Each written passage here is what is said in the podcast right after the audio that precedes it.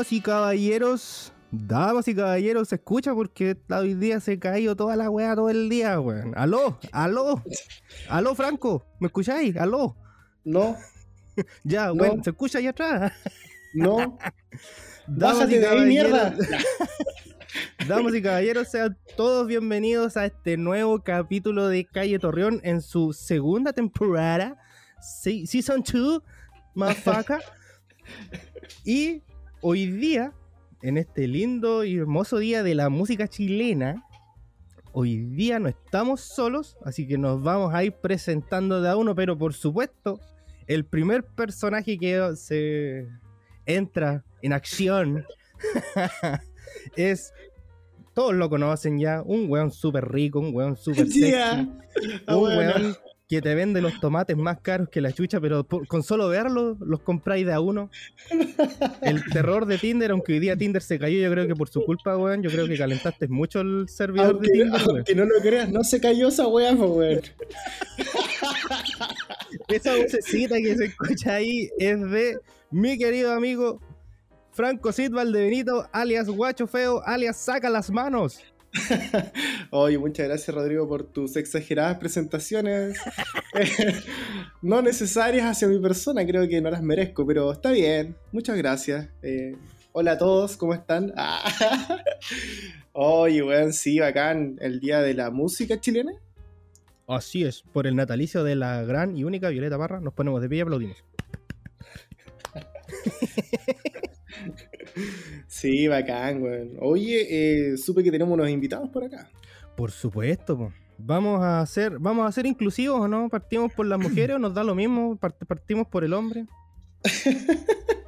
Si ya partiste por mí, pues, weón, qué wea. Ya, me No, imaginas. pero por los invitados, pues bueno. Ah, claro, claro. Por supuesto, por supuesto. Ya partamos entonces con la dama, con la reina. Hoy día nos acompaña una, mm, una conocida de la casa. Ella nos ayudó con las ilustraciones del podcast, nos dio las ideas y se hizo presente también con, con su arte. Les presento a nuestra querida estudiante de diseño. Mira, está recién partiendo, weón, y ya tiene más camino que nosotros. Con ustedes, gente, Jessica Christie, la Yeguita. ¿Cómo estáis, Yega? Buena, buena, ¿cómo están? Yo bien por aquí. Qué bueno. Pulentoso, pulentoso. Gracias por asistir a este hermoso programa con invitados. Qué nervios son los primeros invitados, weón. Nervioso. Nervioso, Como fans. nervioso. Oye, le, costó ser partir. Ah, sí, fans número uno, ¿ah? obvio. Sí. Fans número uno. Number one. Number one. Y el otro personaje, puta, es que este weón, ¿cómo, cómo lo presento? ¿Cómo lo presento? sí, culiao, dale no. ¿Cómo, cómo lo presento sin equivocarme? Porque este weón, eh, puta, es, que es muy catedrático, este- es muy, está muy elevado el nivel, weón. Ah, claro, claro. Lo presento, ¿cómo lo No presento? obstante, tiene tres nombres, ¿no? Si está peluda esta weá. Sí. Se la dejo, se la dejo a Bodanovich. Sí, Dale. chucha, perdón. ya. Y Dale. el otro personaje es un personaje valdiviano, eh, músico, bailarín, folclorista, no sé cómo más, no sé qué más decir, weón. Actor porno. Actor, pues sí, weón. Sí, bailarín de casona verde. Em, Stripper. strip, sí. Pero padre, de- madre y abuelo. eh, es, el, es el autor, es el autor, la cabeza pensante detrás de la intro de este podcast, po. Exactamente. Damas y caballeros, no sé qué más decir, qué más adjetivos y cosas decir de este hombre. Bienvenido, Carlos Alberto de Jesús, alias Carlos Alberto del Altísimo Jesús que nos cubre con su manto. Un cariñoso saludo. Gracias por la presentación tan conceptuosa, amigo. Siempre. Oye, gracias por, por la, como te digo, por la presentación, pero yo no soy el único bailarín aquí. Yo no puedo olvidarme de esos recuerdos que tengo ¡No! de, ¡No! de guacho feo bailando gris brillantino. Esa es una weá que yo dije cuando me inviten los cabros para acá, dije yo, eso tengo que revelarlo, revelarlo. Oh, alto momento, weón. O- Oiga, cabrón, yo creo que este fue el programa que más nos costó coordinar porque hoy día justo a Mark Zuckerberg se le ocurrió apagar todos los servidores de toda la web. Y aquí yo me quiero dirigir a la Yeka, weón. ¿cómo lo hace tu generación sin redes sociales, Yeka? Difícil, difícil. ¿En serio? Fue un día difícil, Bueno, la verdad. Aparte, el lunes a lo mejor estáis con clases todavía, ¿no? Claro, pues. Teníamos que Cachai, coordinar ¿no? trabajos, todo, ¿no? Sí, estuvo complicado, la verdad. A puro Me mensaje de texto. la generación Z se vio bien, bien afectada porque fue como, ah, nos quedamos sin redes sociales y yo seguí con mi vida, pues me, me acordé que uno podía mirar caras, que había No, un por- mundo alrededor del teléfono, weón. La cagó. Sí, no, yo hoy día, a ver, supe que no había en redes sociales, ya me levanté temprano, ¿ah? Y alcancé a postear unos memes en Facebook, Instagram, creo. Y ya me fui al trabajo, estaba en la pega y de repente quería decirle algo a mi vieja, una weá de la pega, y de repente cacho que no le llegan las weas, weón. Mamá, están haciendo mierda el paso de cebra. Y nada, nada, nada, nada. Así que no, no pude hacer nada, pues, weón. Así que volvió tarde la wea, igual. Fueron más de. Siete horas. Siete, siete horas. Siete horas. Rodrigo, Rodrigo la estaba ahí contabilizando. Estaba contando, concha tu sí. madre. Claro, el weón así como en su pieza, concha tu madre, concha tu madre. Es que la única aplicación que le quedó buena fue el temporizador, pues, weón. Del cronómetro. Fue la única weá decente que pude hacer, weón. Y la galería, y la galería. Sí, Ay, po, lo, lo lograron solucionar siete horas después y dijeron que no, que fue así, una cosa. Yo creo que igual fue un ataque, ¿ah? ¿Será ahí. que, ¿Será que Mark está conectado con. Esto es conspiracional, ¿ah? ¿Será que está conectado con todo este tema y como sabe que natalicio Violeta Parra, una gran mujer emblemática, no quiere que haya más caos en Chile respecto a ella? Mark Zuckerberg boicoteó a Calle Torreón. Ah, Ah, ya. yo, creo que podría haber boicoteado el natalicio de Violeta Parra, Sí. no así Calle Torreón. no, no. No. ¿Qué opinas tú, Carlito, al respecto? ¿Cómo fue su día Uy. sin redes sociales, amigo?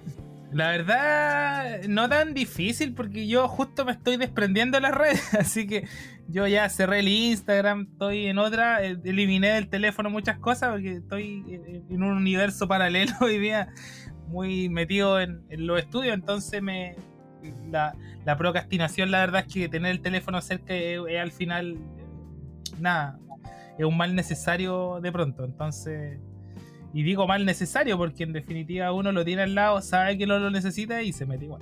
Entonces, corté, corté un poquito por ahí. Así que no, no fue nada terrible. Al contrario, estuve contando las horas para eh, estar en calle Torreón nomás.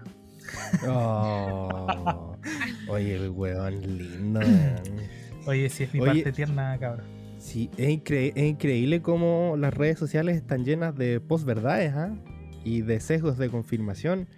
Una cantidad de teorías que salieron sobre la caída de unas plataformas, weón. Fue, y que Claro. yo llega a ser un poco. No sé, poco la verdad. ¿Habrán despedido a estas personas? Ya, te imaginé. Se la voy a cagar. No, es que era. Weón, yo leí weas tan insólitas como que. mm, eh, no, lo que pasa es que Mark Zuckerberg votó esto para decir que fue un ataque, pero en realidad lo que hizo fue actualizar para mantenernos más controlados, para saber nuestras ubicaciones y todo lo que. Y yo entre mí decía, pues esa weá la hace hace rato ya, pues como que no hizo nada nuevo. Le vamos a poner una acusación constitucional. Ah, Sí, Oye, quizás el weón el servidor a las Islas Vírgenes Británicas, pues weón. lo- los güeyes ¿Qué? más contentos con todo esto eran los güeyes de Telegram, pues, weón. Un montón de gente empezó a descargar Telegram, weón. Weón, hoy día la gente se acordó que existía una red social que es igual de vieja que Facebook que se llama Twitter. La cagó. Yo creo que Twitter como nunca hoy día tuvo usuarios activos. Debo admitir que yo uso Twitter. ¿ah? Yo, yo no lo Yo uso. también. como- que, como que dejé Sí. la cagada, sí. Debo Yo- admitir yo que yo también también uso, sí. Twitter. Pa, silencio. No, sí, yo uso Twitter igual, no, sí, sí, sí. Yo lo uso para verlo porque en realidad es que Twitter es un incendio que no se apaga nunca, weón. Esa es mi definición de Twitter. Sí, siempre hay gente peleando, weón. sí, po. Sí, es como, pues, es como Avisos Valdivia, pero un- es una, una, Como que ya- una red social como- completa. Es como la señora de Avisos Valdivia que logró subir de nivel a tal punto de que ya nadie le puede debatir, que la buena dijo, ya tengo que irme a Twitter. Y la buena ya ahí, la buena ahí tiene que ir con base, ¿cachai? Según el libro tanto de Baratit, ¡pa! Claro, una súper La buena wea. referencia, pues. Claro, Baratit, Oye, y- obvio. Y a propósito de Baradit, Baradit dispara cada 5 minutos ¿Qué cosa, amigo? Sí. por, por Twitter. Ah. ya, Ese, Rodrigo. ese, ese- ese weón pare- escribió la- los libros de la dictadura, pero parece que vio Avengers primero y como que de ahí se. de ahí buscó la inspiración y escribió los libros. No, lo que pasa es que Baradit eh, tiene una especie de escritura conceptual noruega en blanco y negro. Ah. eh, desde la montaña, la metáfora que lo acompaña. Ya, en fin. Oye, Oye. la- la- lle- llega a buscar lo que es Twitter, ¿cierto? Lo- No, la verdad es que no. Ah, no, sí lo cacho, pero no lo ocupo. ¿Alguna vez lo ocupaste? Las generaciones. ¿Qué, qué redes sociales ocupan ustedes? Bueno, para que, el, para que el público no quede colgado, la llega acaba de cumplir 20 años. Así que eh, nosotros somos los viejos culiados para ella. Ustedes nomás, ustedes. Ah, Yo no soy viejo, nací antes nomás.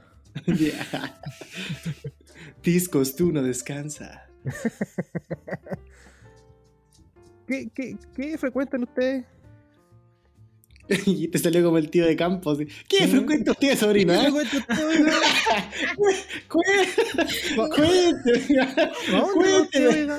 Claro, a ver, cuénteme, ¿qué es sobre estas cosas de- de los Tinder, eh? Déjala contestar, pues, weón. Eh, no, yo Instagram nomás, WhatsApp, como lo que más uso, Facebook igual lo dejé hace un tiempo. Ah, y no, Twitter, me hice Twitter, pero después ya lo no lo ocupé más. Chuta. Aguante Twitter, weón, nadie lo ocupa. Solamente cuando se corta la luz y cuando hay incendio. ya pues, retomando entonces, ya que nos reímos un poco de eso, igual nos logramos coordinar y aquí estamos. El pobre cartero corrió toda la tarde. Eh, vamos a entrar en tema, pues. Hoy, en, para la gente que nos escucha en el extranjero, ah, Hoy se celebra el Día de la Música Chilena y este día se eligió porque se celebra el natalicio de Violeta Parra, que eh, se cumple ya 104 años de su natalicio. Y tenemos aquí, por supuesto, un personaje que puede dar fe de cómo ha sido la música chilena o quizás cómo es el trato de la música chilena desde los mismos chilenos. Así que, Carlito, ¿qué nos puede decir sobre este día? Eh, bueno, la verdad es que, eh, claro, es un día que cobra relevancia en muchos sentidos, porque efectivamente la figura, la obra de Violeta Parra es una obra, eh, pucha, que tiene eh, enormes, enormes vínculos con, con distintas manifestaciones musicales, por así decirlo. O sea, por, por una parte, ¿cierto? Todo lo que se le vincula a ella con el folclore.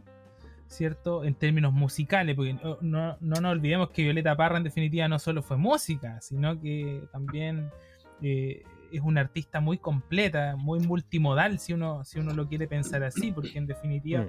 multimodal, ¿por qué? Porque en términos comunicativos ella siempre lo, lo, lo demostró así, digamos. O sea, usted, hay que entender, digamos, que el, que el arte es, es comunicación también. eh, por eso es que nosotros la ponemos en valor, pues, o sea, en definitiva, porque, porque median cuestiones importantes, simbólicas, digamos, que nos hacen tenerla como referente. Entonces, Ujú. eh, claro, la música es, el, más conocido, digamos, de, los ámbitos y el más desarrollado también. Eh, y, la música nacional, la verdad es que ha sido uno de los, elementos más, significativos en todos los campos de la música, digamos. O sea, ya sea por el rock, y hay, bandas muy consagradas también que fueron experimentales de una música de, de muchos lugares ya como lo son los Jaivas, por ejemplo, Inti Illimani, ¿cierto? Que, que Mm. son referentes también de, de un, de un estilo de música que, que algunos la catalogan como rock, en el caso de los Jaivas, ¿cierto? Como un rock folk. eh, a los Inti Illimanis como música folclórica latinoamericana, ¿ya? Andino pero tiene veces. claro claro eh, pero y así muchos otros, otros otras agrupaciones digamos. Entonces el día de la música cobra una relevancia particularmente ahora eh, muy importante porque se ha tratado de descentralizar un poco todo este este fenómeno que, que vincula a la música. O sea eh, justamente estos tres días se está celebrando el Día de la Música a nivel nacional eh, con actividades eh, con bandas regionales, digamos, ¿ya? O sea, y bandas de distintos estilos, ¿ya? Agrupaciones corales, agrupaciones folclóricas, agrupaciones de rock, de jazz, ya Eh, música docta, etcétera. Entonces también es un día que, que pone en valor, claro, a partir de la figura de la Violeta Parra, pone en valor también otras manifestaciones musicales que son muy importantes. Y en el caso de la música popular, porque en definitiva la Violeta Parra también se adscribe, digamos, a una estructura de, de una música particular que en, en muchos casos se le llamó la, la nueva canción chilena, ya que es un movimiento que parte ahí por los años 60. eh, que tiene sus orígenes también con la nueva canción cubana, por ahí anterior también el antecedente está con la nueva canción japonesa a consecuencia de lo que fue Hiroshima y Nagasaki, ya que es una canción de, Mm. de corte social. Ya, eso es lo Mm. fundamental. Ya, y que hoy día tiene súper una tremenda relevancia porque a partir de, de lo que, de lo que ocurre, por ejemplo, el 18 de octubre del 2019, esa poética, esa música que en algún minuto se le llamó el canto de protesta, que está vinculado con lo popular, eh, cobra relevancia hoy día. ¿Ya? Y Violeta Parra es una de las de, de las referentes también dentro de ese, de ese movimiento eh, cultural que se denomina la nueva canción chilena. Entonces yo creo que por ahí, digamos, la figura y obra de Violeta Parra cobra una relevancia mucho mayor, más que solo hacer el Día de la Música, así como, como a rajatabla hablar del, del Día de la Música como ella como una referente musical, yo creo que va por, un, por, un- por una profundidad mayor a partir de esos elementos que están vinculados. Claro. Buena. Buena. Oye, alto. Alto invitado, weón. No, no, no, no estoy pre- no estoy preparado para esto, weón. Ya, se desconecta. Oye, ya. Oye, es que ¿sabes qué es lo que pasa? Porque creo que, si es que no me equivoco, aquí habemos tres generaciones. Porque el Franco, ¿tú tenés 25, Franco? 24. 24. Nosotros con el Carlos ya estamos en los 30 y la Yeca 20. Yo creo que, em, si bien es cierto, nosotros la globalización nos agarró en pañales con el Carlos. eh, siento que contra más ha ido avanzando la globalización, hay cosas que se han ido perdiendo. Em, generalmente cuando tú... eh, ah, y y estoy hablando solo a nivel musical nomás. Em, son las generaciones más jóvenes yo creo que contra más va ido pasando el tiempo, contra más ha ido pasando la generación, igual eh, el tema de los grupos chilenos se ha ido perdiendo, o de la música chilena.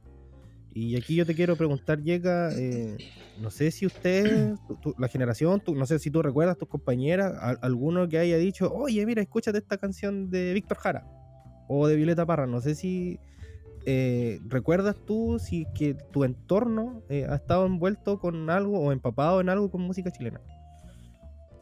Mm, bueno, por ejemplo, en lo que es el colegio, yo creo que no tanto. Pero yo también desde pequeña me desenvolví en un ambiente que igual era distinto. O sea, yo crecí bailando folclore, por ejemplo. En un grupo Mm. folclórico hace años, junto con el Carlos, por ejemplo, y el mismo Carlos fue mi profesor en el colegio, en un taller de folclore igual, donde él también no solamente enseñaba, por ejemplo, los, ba- los bailes, él enseñaba mucho más allá y como me desarrollé en un ambiente así, creo que igual yo como persona tengo un concepto más distinto que mi generación, por ejemplo. Me daba cuenta Claro. en el curso con compañeras que de repente no, no tenían como la misma visualización del tema que yo. Mm. Sí, pues pasa harto eso que en definitiva son contados con los dedos de la mano. Algunas personas que sí ubican, conocen quizás las historias detrás. Creo que igual eh, el sistema se ha encargado de que uno vaya como, no sé si renegando de eso, pero como desconociendo. No sé qué opinas Igual. tú, Franquito. Eh, ese era un tema importante porque en el fondo igual depende mucho de la cultura que tú tengas en tu entorno igual, ¿cachai? Y no solo de repente hablemoslo desde el punto de vista de la educación, sino más bien de las experiencias que tienes a tu alrededor, si es que tienes primos más grandes, cuál es la música que se frecuenta en tu familia, ¿cachai? Eh, ¿Qué ves? ¿Cachai? En las tardes cuando llegas después de la pega. Son cosas que en el fondo te van quedando como en la retina y, de- y las vas como replicando, por así decirlo. Porque yo tengo mucha gente de mi generación que, por ejemplo, escuchaba Soda Stereo porque su papá escuchaba Soda Stereo. Y como el viejo escuchaba Soda Stereo, él también y así. Pero generalmente me atrevería a decir que nuestra generación es muy anglo, muy, muy ligada como al inglés, ¿cachai? Porque somos una, una, a ver cómo decirlo, somos un país que absorbe toda esa, esa popularidad y el pop clásico de otros países, ¿cachai? Y solamente nos colocamos como, por así decirlo, no me gusta mucho la palabra patriota, pero nos colocamos como a, a entender nuestras raíces en, en fechas como en septiembre, por ejemplo, ¿cachai? Y ahí escuché como al abuelito con la cueca, eh, un poco más de folclore y qué sé yo. Pero en mi caso, por ejemplo, eh, Violeta siempre estuvo presente porque agradezco al menos la educación que tuve de profesores normalistas, que ellos antes tenían la particularidad de enseñarte música, ¿cachai? Porque antes los profes normalistas eran muy completos, ¿cachai? Y el ramo de música era súper primordial, po. y lo primero que aprendí eran como, no sé, po, La jardinera de Violeta Parra, eh, Gracias a la vida, ¿cachai? Mm. Entonces como que... mm, Oye, gracias a la vida, sí, pues. Oh, de repente me confundo con Mercedes Sosa, perdón. Ah, tío, de Ya. repente pasa, weón. Mercedes Sosa igual tiene Oh, temas hermano, de repente me confundo con Taylor Swift. Ah, Yeah.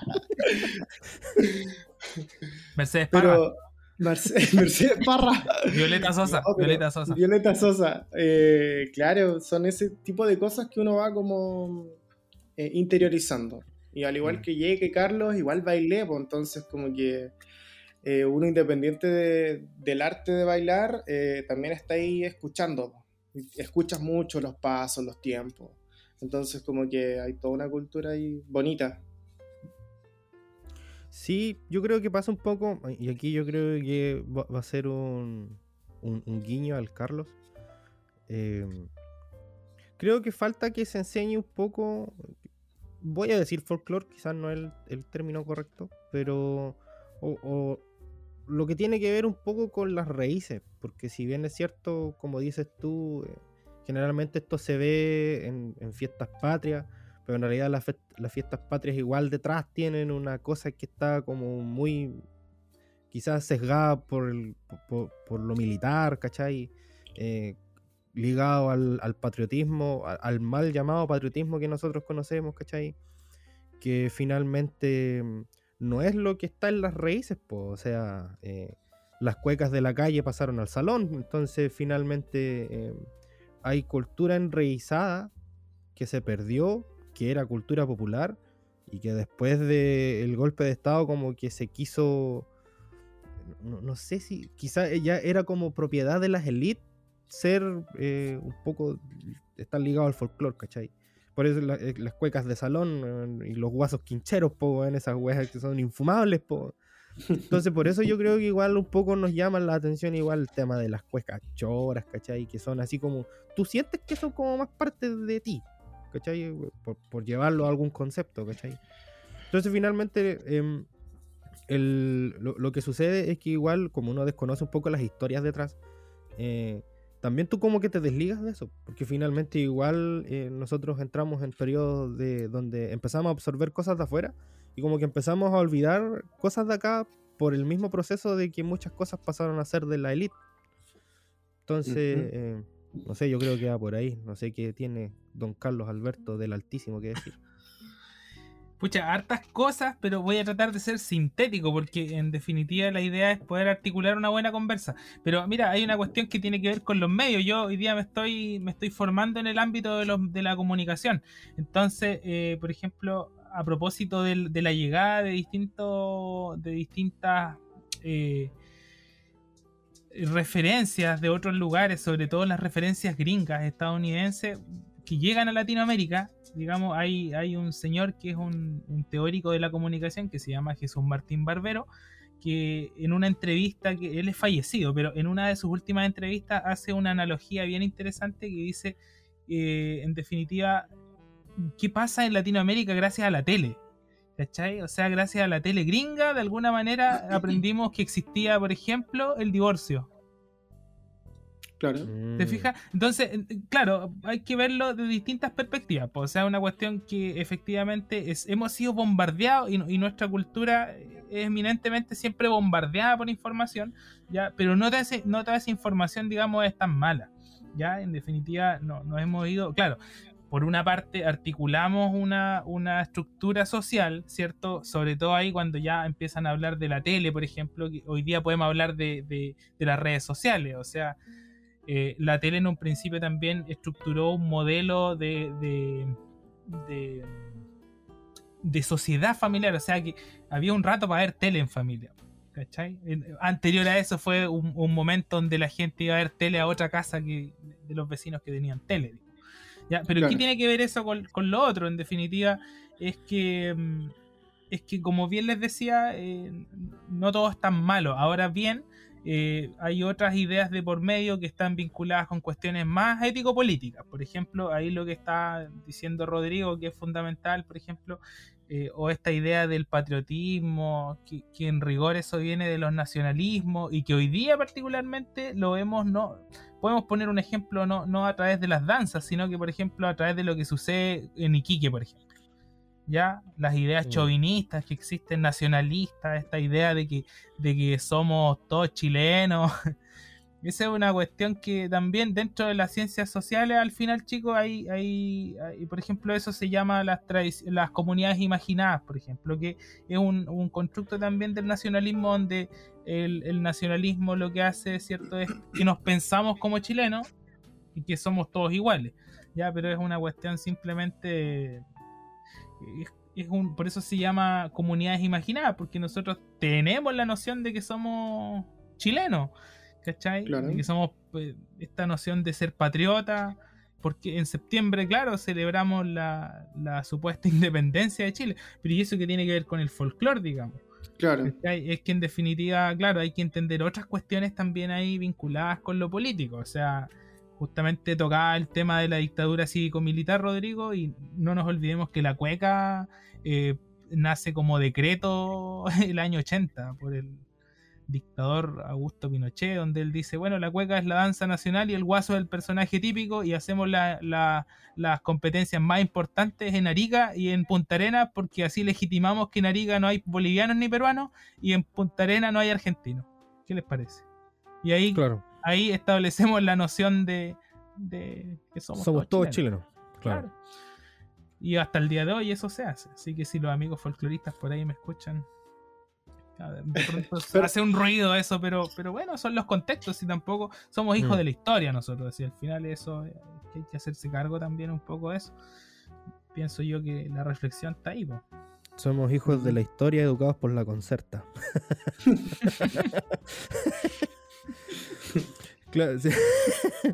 Sí, pues finalmente eh, van sucediendo ciertos cambios y cosas que, por ejemplo, yo estoy seguro que, que hay cosas que en el tiempo se han ido perdiendo de buena manera. No, no sé si aquí voy a acudir a la yeca de nuevo. Eh, yo creo que al Franco yo creo que igual le tocó, pero yo estoy seguro que al Carlos sí. ¿Qué No sé cosa si que no tocó? No sé, pues amigo, ustedes lo han tocado tanto ya que ya no sé a quién nombrar. ya. Yo creo que puedo inventar un nombre y un apellido y estoy seguro que te tocó. Ya. Em, a lo que voy es que, em, no sé, llega una, una, una estupidez, pero igual son cosas que vienen pasando de hace tiempo y que, em, en definitiva, igual un poco nos formaron con ese, con ese pensamiento o, o con esa manera un poco más estructurada, hasta un poco mi- militarizada. En, nuestros tiempos del Carlos y quizás el Franco, em, cuando llegaba alguien a la sala nos hacían pararnos cuando teníamos que, mm, que entrar a la sala teníamos que hacer fila y era una fila de hombres y una fila de mujeres y teníamos que colocarnos por tamaño Y los días lunes era sagrado que había que cantar el himno nacional mientras se izaba la bandera. ¿En tu caso eso pasó alguna vez? Eh, bueno, no así tal cual porque primero que todo yo estudié en un colegio de, de monjas, religioso, católico. Ah, no cantaban el himno, pero rezaban. mujeres. Claro. y sí, pues hubo un tiempo cuando era más chica, después con el paso de los años igual se fue perdiendo, pero al principio teníamos, por ejemplo, oraciones todas las mañanas. Uno llegaba, hacía fila en los gimnasios por curso y se hacía lo mismo, pues se cantaban los dos himnos, se hacía la oración completa. Después igual, no sé, pues se hacía solamente el lunes o el resto de la semana, no sé, se empezó a hacer por parlante, pero se seguía manteniendo como el ritmo. Lo mismo que decía el hecho de entrar a la, a la sala, no, po, no viví eso así tal cual, pero sí cuando entraban los profesores uno se paraba, todos se tenían que parar y saludar, pero no de la misma manera. Claro. Sí, yo creo que eso se ha ido bien perdiendo porque igual hemos ido entendiendo de que muchas cosas de que nos permearon en nuestra educación eh, son cosas que se instauraron un poco en base al, al miedo y en base al, a lo que, al contexto que pasó hace no mucho tiempo, que fue nuestra dictadura. Em, y siento que igual la música chilena, sobre todo grandes expositores como la Violeta Parra y Víctor Jara, que si bien es cierto, eh, están presentes ahora, eh, en su tiempo igual fueron personajes de protesta, o sea, bueno, aparte de ellos igual tenemos a, a los grupos como Itimani y Apo y todos estos grupos que son un poco más conocidos que que en el fondo protestaron y que la música fue vetada por el tema de que el comunismo es malo. Entonces finalmente muchas de esas historias y de esas cosas se han ido perdiendo en base a eso.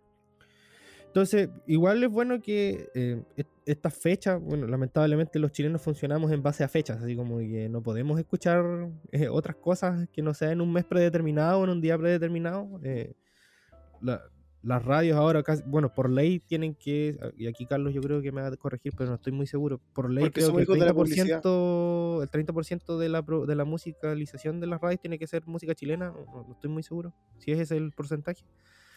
Eh, eh, pero pero eh, igual que ah, fue un punto bueno hasta esta parte porque eh, si bien es cierto antes ah, ¿cómo que no saben weón? googleen por mientras pues, weón, yo estoy rellenando aquí como puedo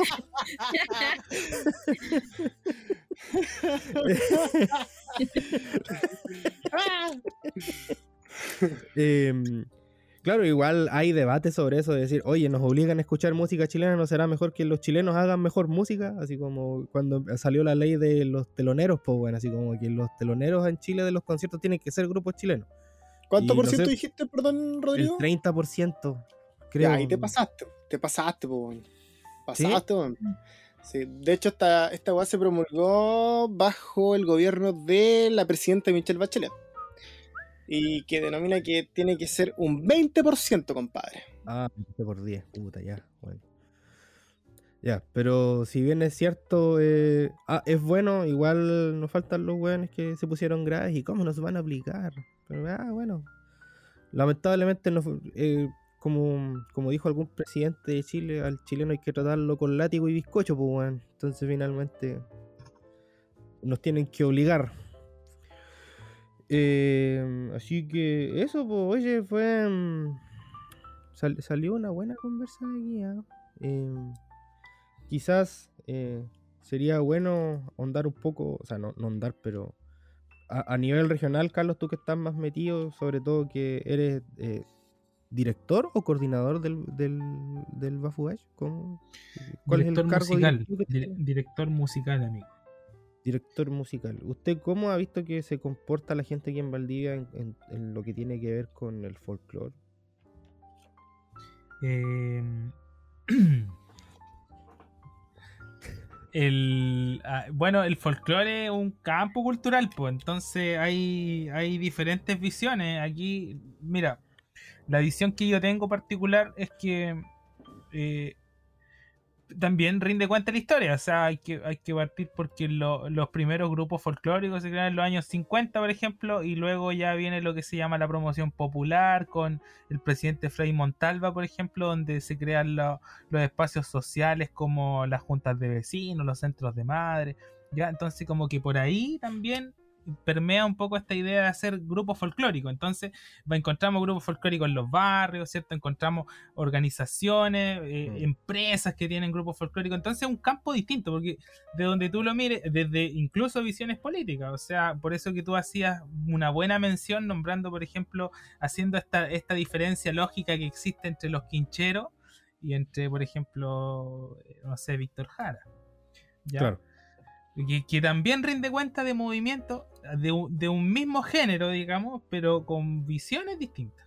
Ya entonces Mm. ahí ah, por ahí es que parte la cosa y eso hasta el día de hoy persiste. O sea, ¿Y los hermanos Campo? Los hermanos Lo her- Bustos.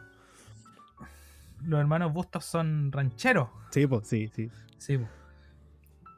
Bueno, como les digo, o sea, los hermanos Campos son, eh, son parte de la tradición, po, o sea, de la tradición, digamos, que adscribe esta noción de, de que la cueca también es una cuestión esencialista, ¿cierto? Porque ellos hacen cueca, ¿ya? Y por ahí en algunos discursos yo también lo escuché hacer esta alusión al, al, al esencialismo del chileno, de que el que no baila cueca no es chileno, una cosa así. Entonces, Entonces, salta el eh, Paco. Claro. Entonces, entonces va por ahí. Es súper diverso. Pero aquí en la región particularmente los grupos, los grupos tienen actividad, se mueven harto. eh, hay agrupaciones que aquí también han viajado al extranjero. Bueno, existe la lógica de los festivales internacionales, que por ahí por los años 80 en Chile se empieza a masificar. Y también, bueno, también debo decirlo, pero se empieza a masificar también por una cuestión eh, em, política, porque en definitiva las giras internacionales de los grupos folclóricos era para tratar de maquillar el, el- eh, esta dictadura, ¿ya? O sea, los grupos Claro. que viajaron, eh, en algunos grupos, no todos obviamente, pero algunos grupos fueron, claro, promovidos para que viajen, ¿cierto? Al extranjero mostrando una... una porque, claro, esta idea de que el, el, el folclore es lo cultural, ¿cierto? Entonces, vamos a mostrar que nosotros somos, estamos bien, los chilenos, felices, bailando, haciendo música. ¿ya? Mm. Entonces, un campo súper diverso. ¿ya? Claro. Sí. Yo quería rescatar antes de que se me vaya la idea, porque lo estuve pensando a una cosa que dijiste igual, Rodrigo, de cómo, de cómo fue mutando la cosa, como de lo medio campestre. ¿Te acordás que mencionaste que después fue como medio de salón la cosa? Sí, pues, sí. Bueno, la, la particularidad, bueno, yo de Violeta sé, aparte de lo que, de la música que ella ha compuesto, compuso, perdón, em, es respecto igual a una película que voy a recomendar, hablar, que es favor. Violeta, Violeta se fue a los cielos, que igual es bien buena, una autobiográfica, eh, perdón, biográfica. Estoy bueno. Puta, Y re- ya, qué wea. Pero lo bacán, de, lo bacán de la.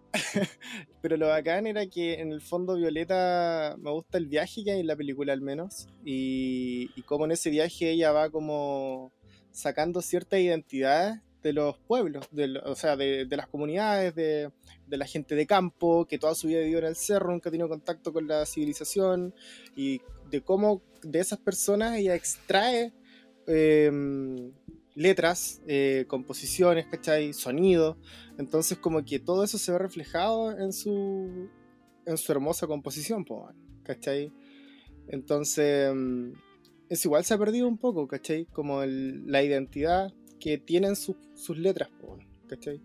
Hoy en día como que todos quieren ser hit y realmente es cuático eh, no ser hit y se- ser como más... A mí me gusta porque lo encuentro más documental, viéndolo de un punto bien audiovisual, ¿cachai? Es auténtico, narra una historia hermosa en donde mm, pueden ser como payas, ¿cachai? Pueden ser metáforas. Entonces como que mm, cuesta encontrar nuevamente algo así, ¿cachai? Porque igual ha mutado, como dices tú, Rodrigo. Y también Carlos, obvio.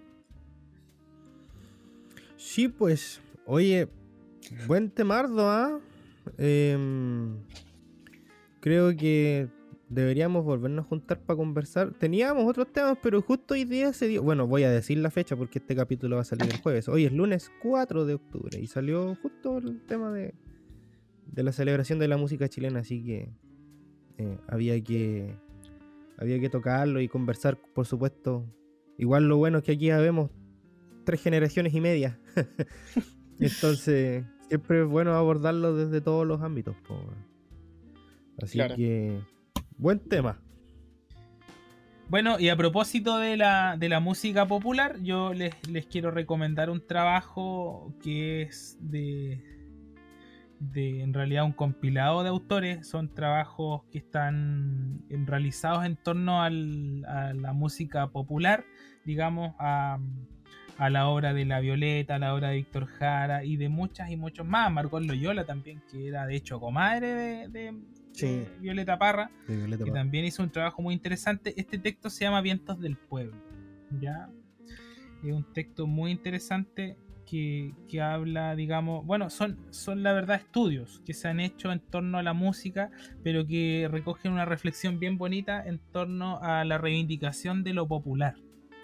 ¿ya? Del, del trabajo en, en el, en el ámbito popular, porque hay que hacer también la distinción que, que, por ejemplo, el mismo Víctor Jara decía, yo eh, soy folclorista porque el folclore está vinculado con lo popular. Entonces, ese era su, su, su rollo, digamos, de Víctor Jara, y bien interesante porque él además no solo, igual que la Violeta, pues no solo fue eh, músico, ni porque también fue bailarín, eh, estudió teatro, ya. Tienen, re- realizaron, digamos, viajes también fuera de Chile y trajeron un enorme, un enorme legado también de lo que estaba sucediendo en otros lugares. Entonces, ref- tremendo referente. Y en ese texto está todo muy bien explicado. Mish, hasta con recomendación nos vamos, ¿ah? Mira, buena. Pulento, pulento. Muchas gracias, tío Carlos, por todas tus enseñanzas.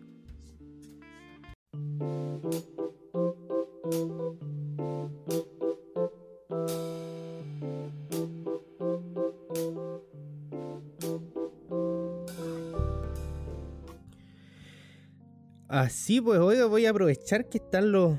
to- Todavía está, todavía está aquí, no se ha caído esta weá. ¿Aló? ¿Aló? Oye, qué mierda de día, weón. Todo se cayó. Todos tuvimos que trabajar, weón. No, no tuvimos que perder el tiempo. La Yo cagó. no, sabía, no sabía que yo sabía tanto, weón.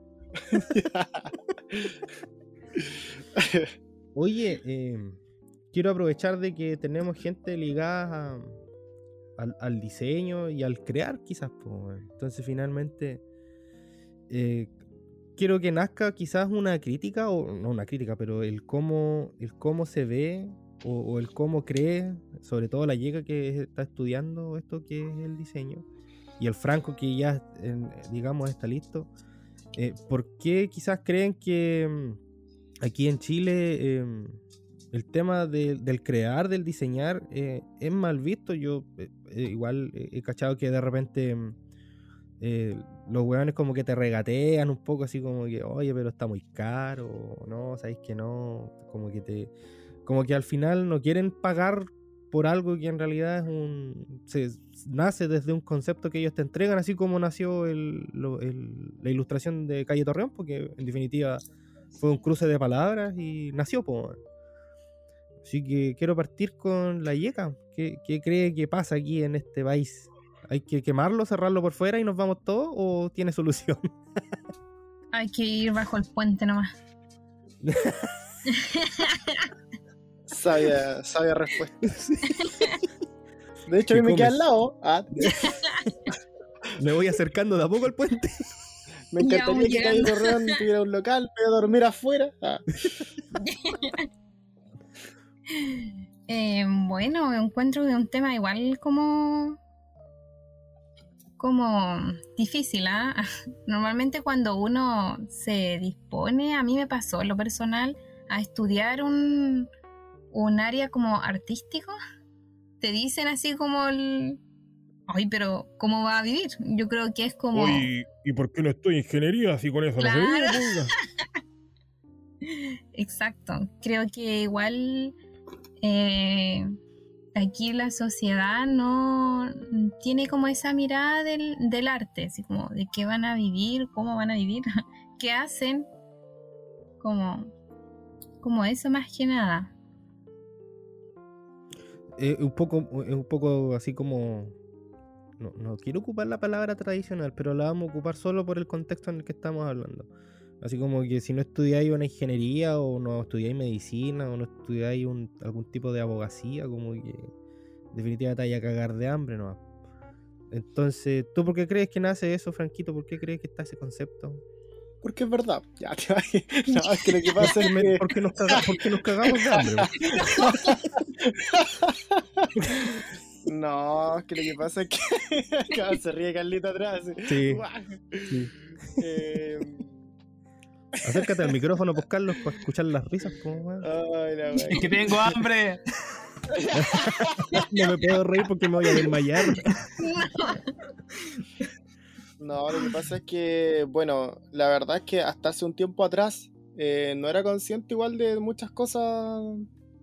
Como uno igual tiene la ilusión de, de una carrera artística y es hermoso, bonito, bacán, estudiarlo, es hermoso. Lamentablemente igual te encontráis con un mundo laboral un poco agresivo, ¿cachai? Sobre todo para la gente que de repente es, es extremadamente artística, ¿cachai? Que en todo es el arte, porque cuesta mucho valorizar tu trabajo, weón, ¿cachai?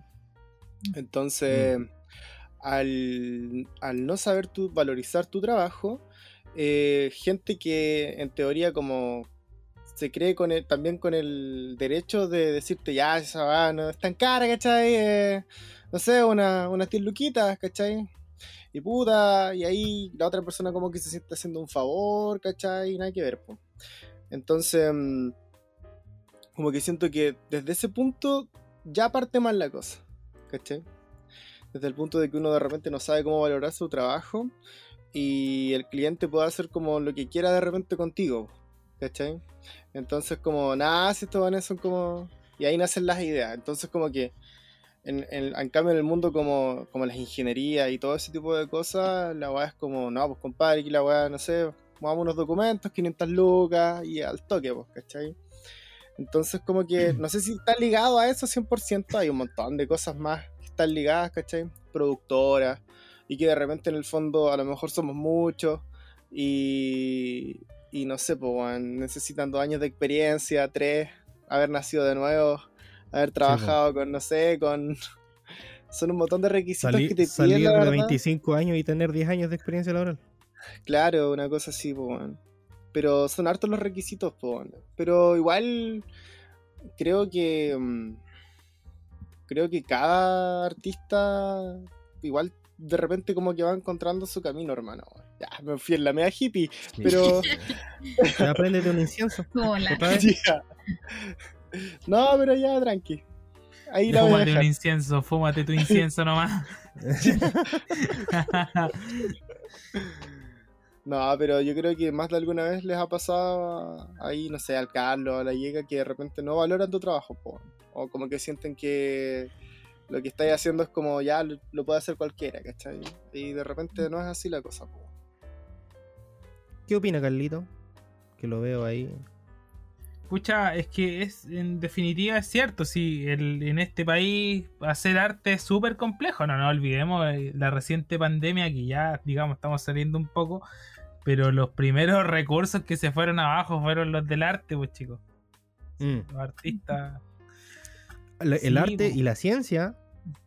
Sí, sí, también Sí. la ciencia. Sí, solo que como estamos hablando, digamos, del arte ahora, cabe Sí, mencionar sí, que, sí. que la- las artes en definitiva siempre han sido, o sea, como trabajo es súper complejo. Los fondos que existen son, son mínimos y también, bueno, hay, hay un montón de cuestiones vinculadas también con la gente que evalúa esos proyectos y todo.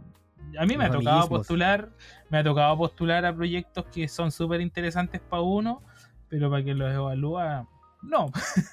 Entonces, eh, nada, pues, yo recuerdo haber con, con unos amigos haber postulado un fondar para este año y no, no fue mal. O sea, postulamos, yo en, di- en distintas instancias postulamos en dos fondar, digamos. uno- ninguno fue aceptado. Pero así otros fondos que han sido, digamos, eh, han, han sido eh, aceptados y hemos logrado hacer cosas. Pero hay que andar en esa lógica de la competencia, de que en definitiva hay que hay que depender de un proyecto para poder hacer arte en Chile y los recursos destinados al arte también son bajísimos y si se pueden quitar se quitan o sea Claro. partamos- partimos por ahí que es lo que lo que sucedió A mí lo que me pasa un poco con el tema de las artes y llevándolo a la ingeniería, pero ni siquiera a, a- a mi, a mi terreno, sino que a otro tipo, eh, hay cosas que no se cuestionan. Eh, si bien es cierto, el crear es, un, es algo complejo, eh, sobre todo si eres músico, diseñador, lo que sea. Yo, yo como esas herramientas son nulas en, en mí, a, a mí me cuesta recortar derecho, weón, así que comprenderás que mi lo creativo en mí no, no es muy. No, no es lo que, lo que predomina. Em, sí hay cosas que no se cuestionan. eh, y aquí en Valdivia tenemos el ejemplo del puente Caucao, pues. Se invirtió un montón de plata em, en, en algo de que un, un concepto de ingeniería que aquí en Chile, weón, acostumbramos a copiar y pegar, pero no evaluamos contextos y no evaluamos nada. Eh, traen un puente que se hizo en otro lado, pero en otro lado se sup- eh, eh, por último, el weón en España que copió el, puente sabía leer el manual, pues weón, acá llegó, la weón no sabían qué hacer. Entonces finalmente fue algo que nunca se puso en duda, nunca se cuestionó y se entregaron la plata nomás. pues. En, en las artes y sobre todo cuando se tiene que presentar pegas a privado o se tiene que postular, em, generalmente es como ya, pero igual yo conozco a alguien que lo hace más barato, así como que, como que se desconocen los procesos creativos porque no sé si es, no sé si es algo tan tangible en el papel, no, no sé si me explico. Cuando tú quieres construir algo o, o- o- o quieres, tú el puente de Huaucao, hay documentación y cosas que te dicen esto va a quedar así. Y el tal cálculo de acá, el cálculo de acá. En, los ámbitos de crear y de diseño, no- yo creo que no hay cómo materializar eso, pues así como que ya, yo te voy a hacer un concepto, pero ese concepto te va a salir esto. pues. Y como, como que como no ven nada, es como, oh, puta, no, es, mucha plata. Eh, yo creo que va por ahí, pues, y yo creo que, bueno, la yeca que está partiendo, eh, quizás un poco igual le pasa lo mismo que al Franco, que no, no cacha así como, eh, ¿cuán- ¿cuánto sale tirar un trazo para acá y un trazo para allá, cachai? Eh, ento- entonces, finalmente, em, ¿cómo, qué, qué- qué le dirías tú primero, Yeka? a- No, no creo que nos escuchen muchos zetas, pero eh, ¿qué le dirías tú a la gente que quizás tiene ganas de, de- de estudiar algo relacionado a- a- al crear, al arte, y, y que está lidiando con lo mismo que tuviste que lidiar tú, porque ¿cómo estudiar esa wea? Se va a cagar de hambre, mija. Claro, claro. Eh, no, más que nada decir que a pesar de todo, hoy en día existen muchas problemáticas que se están resolviendo igual con, con todo lo que conlleva ciertas artes, como por ejemplo el diseño o la arquitectura. Muchas veces eh, se tiene una visión como que estas disciplinas son como encasilladas en que pueden brindar solamente, no sé, belleza o estética a ciertos objetos o proyectos, siento que pueden ser mucho más funcionales. Entonces, yo creo que como generación igual eh, hay que arriesgarse a, a enfrentarse a estas disciplinas y a las problemáticas que se están presentando hoy en día, o como por ejemplo el cambio climático. Creo que es un tema que hoy en día es muy eh, está muy presente y que a veces no se le tiene como tanta fe a los artistas, pero que sí pueden ser, no sé, incluso la voz para dar a conocer este tipo de problemática. Claro. Mm, claro. Mira, y justo aquí tenemos tres ramas del arte, entonces, em, en cuanto a lo musical, amigo Carlillos, eh, ¿cómo motivamos para que la gente sepa lo que hace un artista musical detrás de, detrás de los procesos creativos y que se valore ese, ese proceso? sabes que hay una cuestión fundamental. Bueno, yo les cuento a la gente que yo no soy músico de profesión, yo soy un músico autodidacta. Eh, yo tengo otra formación profesional, yo soy profesor de educación física, pero aprendí en el camino ¿Y y, en ¿Y no realidad... eres guatón? ¿Un profesor, de- Sí, un estoy- profesor de educación física que no es guatón? No, bueno, yo me voy estoy permiso. acercándome más al gremio. Estoy de a poco llegando. estoy tratando de calzar. Ya dejé de bailar, voy, voy cerca. bueno, eh, y precisamente, o sea, hay otro elemento vinculado que es la danza, por ejemplo, que, claro, hoy día yo hago una actividad musical, pero fui bailarín también y me especialicé en lo que es la puesta en escena, por ejemplo, eh, entonces tuve que estudiar iluminación y otras cosas que están ahí relacionadas. Entonces, ¿qué es lo que yo aprendí? Pues yo trabajaba solo, ¿ya? Pero aprendí que una cuestión fundamental en los procesos creativos es el trabajo colectivo o colaborativo. Porque en Mm. definitiva, para desarrollar un concepto, para desarrollar una idea, la podemos hacer desde distintas, distintas miradas, pues, una cuestión súper multimodal. Eh, y yo he participado en proyectos que son súper interesantes, donde yo precisamente no he sido el músico, o sea, soy músico, pero me refiero que no he sido la persona encargada de la música en un proyecto colectivo. Yo estaba a cargo de la parte escénica, por ejemplo, ¿ya? O la parte dancística. Y así eh, con poetas, por ejemplo. Pero que ese poeta no solo es poeta, sino que además es profesor. ¿Ya? Entonces, si tú te fijas, claro, lo que quiero decir es que en realidad uno trae distintas matrices desde donde uno también aporta en la creación. O sea, una cuestión es la formación eh, más formal, por así decirlo, y por otro lado es todo el aprendizaje, mm, eh, ya sea autodidacta o más, más cotidiano que uno tiene, ¿no? La experiencia. Eh, entonces, eh, es simplemente, como dijo por ahí la Yeca, creo que es atreverse, es atreverse que si a alguien, por ejemplo, le gusta, bueno, yo me dedicaba a hacer diseños de, de vestuario igual, pues, algo de dibujo cacho, eh, pero más bien una sensibilidad con los colores, con las propuestas, con los conceptos, uno se va familiarizando, pero es atreverse a hacer cosas. Ya, a que uno no solamente, como nos enseñaron, y esa es la gran crítica que yo le hago a la educación siendo profe, que no somos eh, científicos y humanistas. Claro. no, no, no se re- no, claro, no se reduce a eso nomás, digamos. Ya, entonces, podemos ser científicos y humanistas, y ¿por qué no, digamos? Ya. Claro. Eh, así que eso, eso, el llamado está en que, en que los procesos siempre sean colectivos, en que en definitiva siempre hay gente que está dando vuelta, que tiene más, que, que puede aportar mucho más de lo que uno hasta sus narices ve, digamos. ¿Ya? A mí me pasa con la gente, con los músicos sobre todo, en el mundo de la música, por ejemplo, eh, muy difícilmente hay un músico que toque solo un instrumento. Ya, Pero eso el músico se va dando cuenta solo. Por supuesto, tenemos al gran y único Leonardo Farcas, hombre orquesta aquí muy reconocido en Chile. Claro, por ejemplo. Qué buen ejemplo. De- después de esta reflexión, eh, venía justo Falca, Eh. weón, sobucha, sí. Oye, eh, típico Oye. ingeniero, weón. Oye, oiga, tipo de ingeniero. Oiga, amigo, y usted que está más ligado a lo audiovisual, ¿qué se siente que hueones como los hermanos Badilla ganen siempre fondos para hacer películas de mierda, weón? Y gente Ah. de tu área que, que lo hace bien se va a la chucha.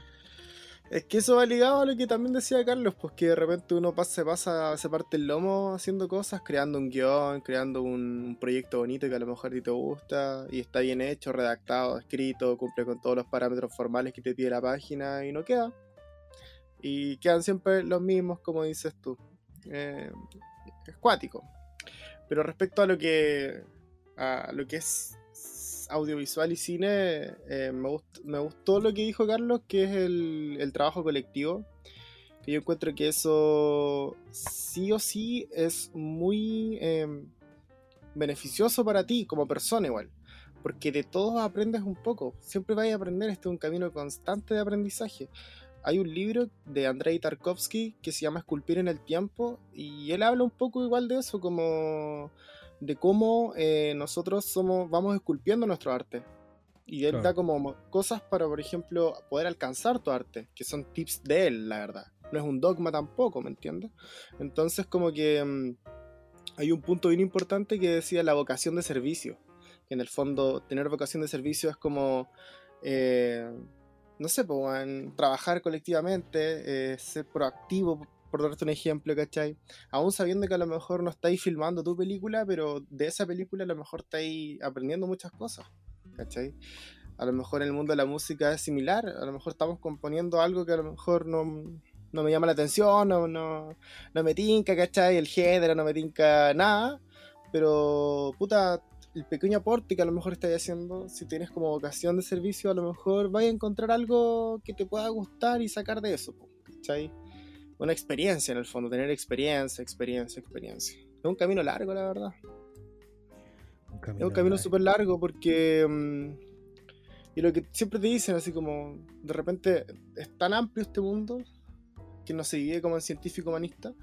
Entonces, como que. Así también el arte es muy amplio. Entonces, de repente uno igual va a ir encontrando cosas con las cuales te va a ir casando. Es decir, ya, yo soy bueno como en esta parte de la producción. Es decir, eh, no sé, en el montaje, la dirección fotográfica. Soy, buen guionista eh, no sé, soy buen director de arte. Entonces, como que ese tipo de cosas, teniéndole ya claras, es bacán porque ya te cierra un poco y de repente te enfocáis como en eso. Y así va, ¿cachai? Progresando, progresando. O hay otras personas que no, ¿ah? que de repente en, en proyectos generalmente chilenos, uno de repente hace de todo, ¿cachai? Ahí como productora, de repente estáis como de runner, tenéis que iluminar, ¿cachai? Entonces como que... mm, es bonito igual. Date locos. date. Que no es por no es por no querer hacer un trabajo colectivo, sino que es por necesidad. Pues igual hay que dejar claro esa, esa parte que, Claro, que uno. Claro, claro. Claro. Y muchas veces suele pasar que el mismo proyecto no tiene tanta, tanta plata para pagarle a todas esas personas que a lo mejor faltan, po. como no sé, un asistente de producción, un asistente de dirección, ¿cachai? Que vienen en el fondo a ayudarte y a simplificar mucha pega, po. ¿me entiendes? Mira. Yo aquí no tengo nada que aportar porque yo soy ingeniero. Ah, yo tengo. Yo como, como tres veces al día. Qué afortunado.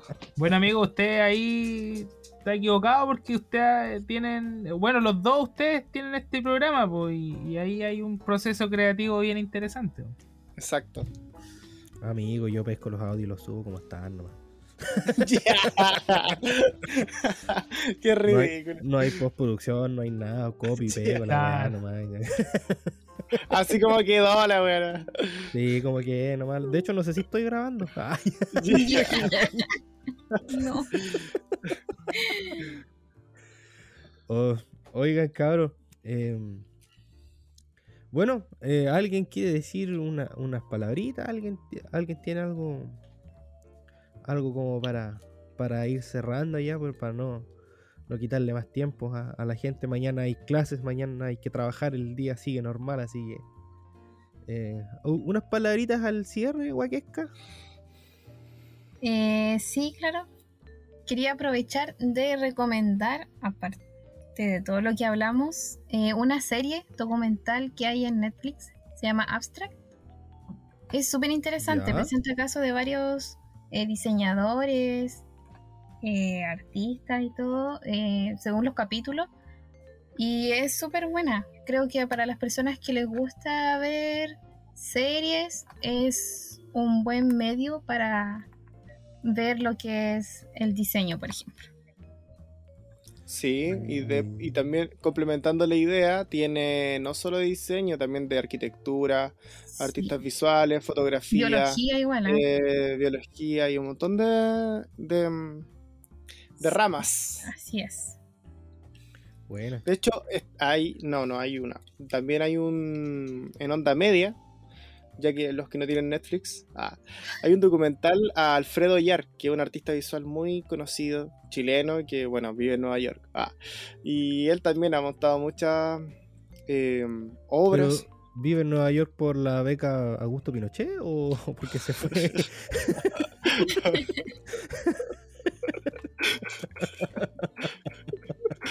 Funado.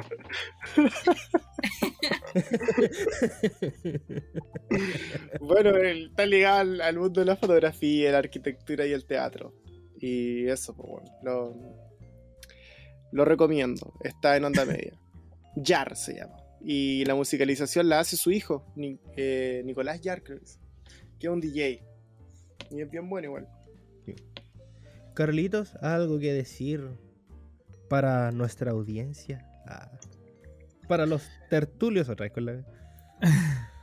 Escucha, eh, motivar más que nada a la gente con, con, con- bueno, sobre todo con la última parte que, que es más vinculada a lo artístico, que la gente se atreva, como bien les dije, se atrevan a hacer cosas, que, que en definitiva, bueno, también es parte de la cultura, la cultura tiene la característica fundamental de que es dinámica, o sea, tampoco nos vamos a poner a.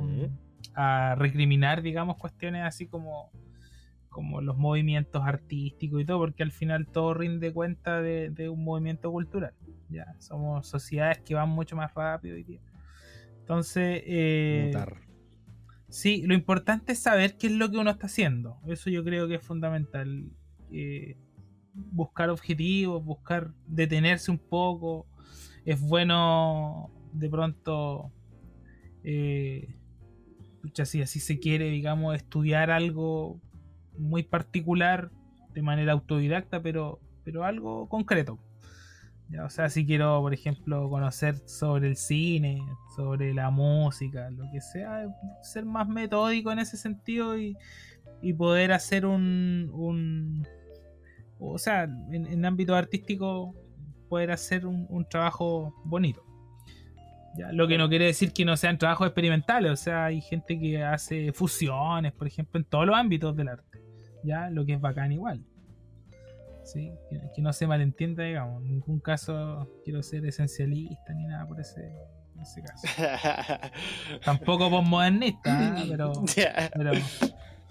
Bueno, yo de, de producciones audiovisuales chilenas, de antología, quiero eh, recomendar Bacán, con sus tiros de cámara.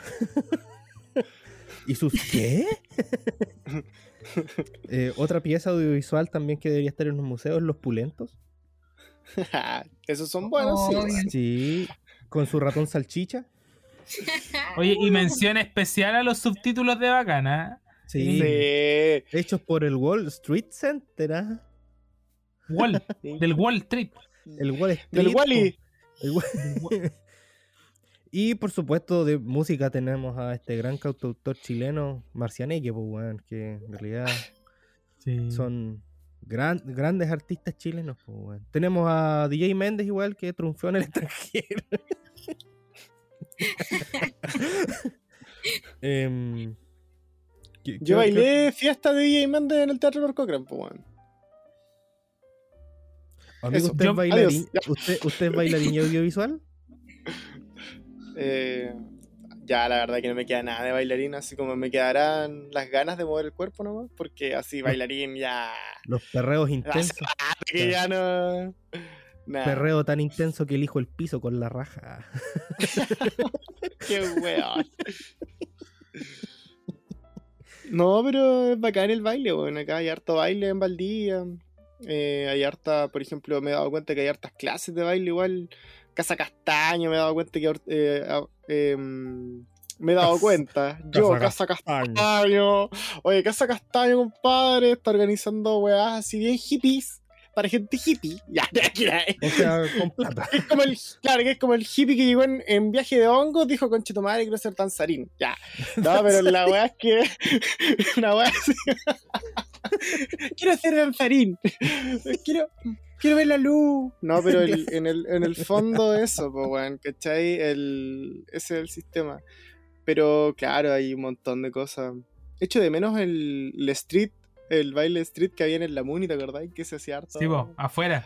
Afuera de la Muni, clásico ese.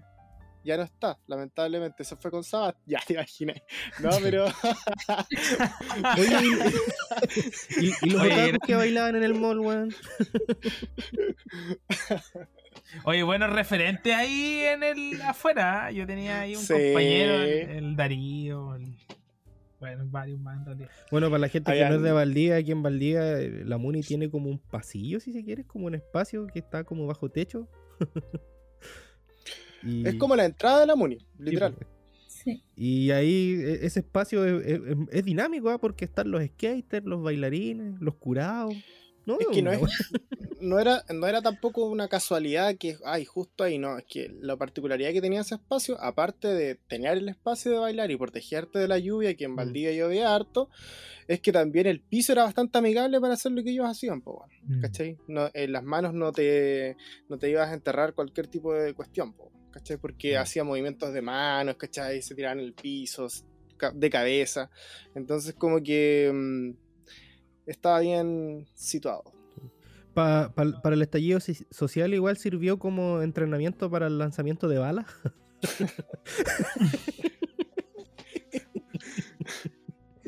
Se viene el 18 de octubre, cabros, junten agua. Mm. Yo no celebro el 18 de septiembre, yo solo celebro el 18 de octubre. Ah. Y no como Ya. fideos. No neoperriáis, amigo, Orichuta. ¿El Ya. Utah? Oye, los cabros están con yo corto Sí. esta weá, oye. Ya, no les quito más tiempo. Eh, Es que lo que pasa es que al final del programa siempre tra- tratamos de divagar, po, entonces estamos, estamos Claro. tratando de no perder la esencia, ¿no? Y suelen salir ideas de aquí, como por ejemplo, ninguna. Ninguna, bueno, no. No, ahora, como no hay ideas, eh, podemos... hay, que seguir, hay que seguir alargando el tema. Sí, no, no.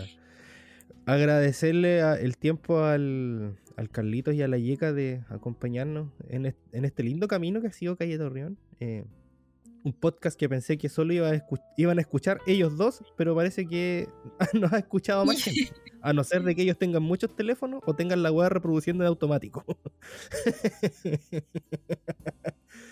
Así que eternamente agradecido. Síganlo en sus redes sociales. eh, la Yequita tiene un emprendimiento igual. eh, ella tiene. ha- hace productos y los vende.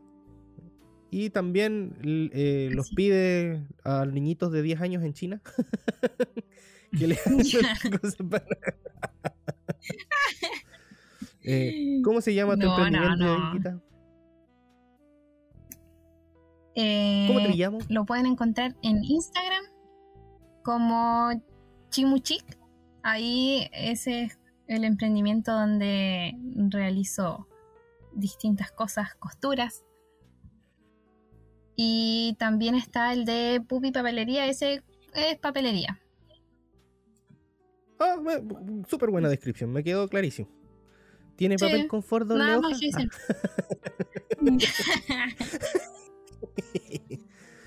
Ah, Ay, Carlito. ¿Cuál es, cuál Bueno, es tu...? Bueno, ¿A yo estoy. La verdad es que mm, yo estoy sin redes, alejado de las Ah, redes. La verdad, ¿Verdad? es que sí, sí. Estoy. Bueno, cualquier no sé, una me pueden pillar el, el- el- todos los días a la una, por ejemplo, en la Radio Watch hago un programa vinculado con el campo cultural del folclore. Y los días lunes a las 5 de la tarde en vivo estamos con el programa. que- Buena. Por ahí puede ser, ¿no? Ahí podemos aportar, porque en las redes la verdad es que no sé qué puedo aportar. Está bien, está bien. Eh, Franco, ¿a qué hora lo pillamos donde la Zulema? Yeah. este weón me ha dejado como un puto frente a todo Valdivia. ¿Qué te pasa, weón? ¿Y no lo eres? No. Mm. ¿Y qué hacen Ah. Tinder? Ya, otra vez con la wea. Amigo, ya te conté. bueno, si escuchaste el capítulo anterior, ah, eh, me retiré de Tinder, de Facebook Pareja y de todos esos lados. Ah. No, eh, muchas gracias a la gente que escuchó el primer capítulo de la segunda temporada.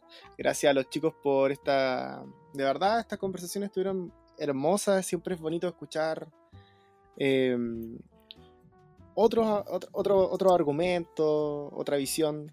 ¿Cachai? Entonces, mm, es bonito. Y qué mejor, weón, gente de Valdivia. Ah, Sí, por su pollo. Diantres, gente de Valdivia, wow. Ya, gente bacán, con olor a humo.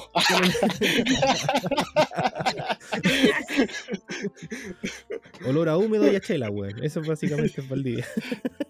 Claro. Con olor a lobo marino. Y si Oye, estás ¿qué son resfriado, qué que son con crema de lobo marino. Gente querida, bella, hermosa, muchas gracias por escuchar este nuevo capítulo de Calle Torreón. Distinto, como se los prometimos. Y vamos a ir teniendo así de a poquito capítulos temáticos. Y vamos a ir variando un poco. No todo es- se trata del poto y la pichula. Em, Muchas gracias, Carlitos, por tu tiempo. Gracias, Llega, por estar aquí con nosotros, por acompañarnos. Bacán. A ustedes, Eh, no se olviden, no se olviden de seguir la cuenta de Calle Torreón en Spotify. También tenemos nuestro Instagram, que es calle.torreón. Y también tenemos nuestras redes sociales personales. po. Mi Instagram es RI Velarga Jovanovic. Y Franco, su Instagram es Francosmos. Y su página de memes, por supuesto, que está renaciendo como el ave fénix, eh, guacho- arroba guacho feo. Cada vez está más contingente. Ah, y yo creo que la página le está yendo bien, por eso Mark Zuckerberg. Mira, mira, nos cagó el podcast y tu página de memes, weón. Claro, claro. Gente, gracias por estar ahí. Nos vemos en la próxima. Que tengan un buen día, noche, tarde. Nos vemos, nos, oye- nos oemos. No, nos oemos, mira, pues nos oímos. Aprenda a hablar. Ya. Que estén bien. Chau, chau, chau, chau. Chau, chau, chau, chau. Esto fue Calle Torreón.